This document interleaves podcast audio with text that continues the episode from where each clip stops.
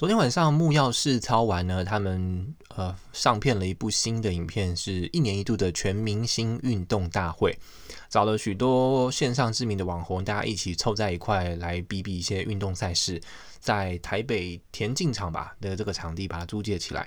然后嗯、昨天中后段呢有一个项目是在比跳高，那本来就是只是随便看看嘛，可是我看着看着，我发现说哦，这个跳高很蛮有意思诶，就是嗯。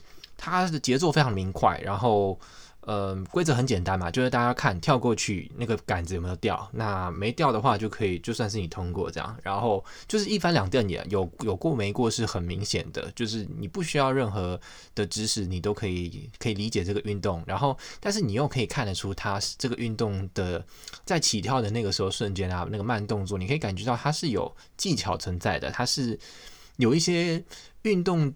运动员自己本身是可以做一些调整，去让自己进步的。我觉得这是蛮有意思的。然后重点是他很快，然后又有那种比较的感觉。因为选手跟选手之间，我跳过了，那那我的竞争对手也也要跳过嘛。你就可以看到两个人 PK，就是在竞争，一直不断的往上提高的那个感觉，就很很有趣。甚至就是你会观身为观众的我嘛，会跟着这个跟着他赞叹，就哇。酷赞，你跳过了，或者说啊，你没有跳过那种感觉，就是哎、让我觉得说哦，其实看运动赛事的这个初衷跟那个精神，呃，我我可以领会到，原来就是这种感觉，就是大家想要跟着运动员的表现一起有一些情绪上的高低起伏，是蛮有意思的，真的，嗯，而且重点是真的是它节奏很明快，然后。嗯，我还蛮喜欢的。我看一看，我就觉得，哎、这个真的还不错。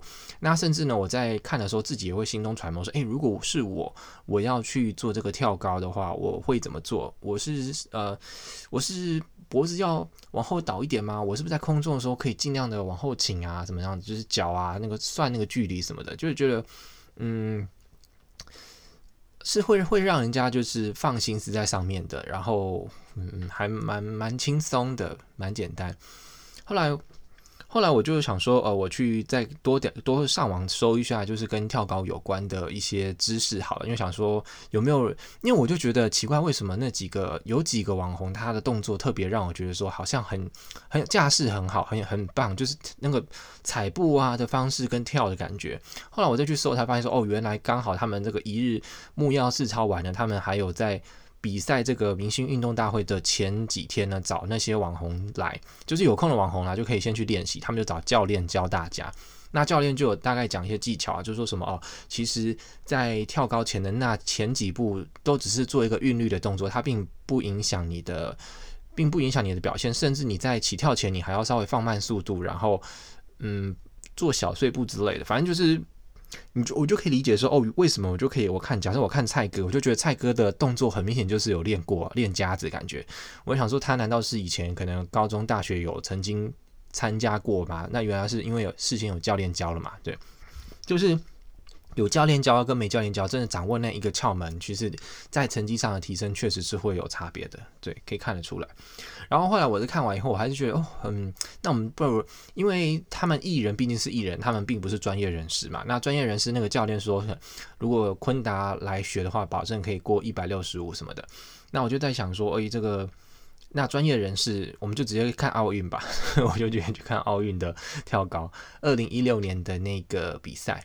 看了也真的是很精彩啊！那但我其实就觉得说，你真的要说奥运人士跟素人比，他其实也当然你说他差距大大，但他也不大不大。就是呃，奥运的标准大概他们最后是在两百两米三八，就两百三十八公分的位置去做挑战嘛。那因为明星运动会是在一百五、一百六，就是差不到一百公分诶。但当然就是你知道，那个差一百公分是差很多，就是。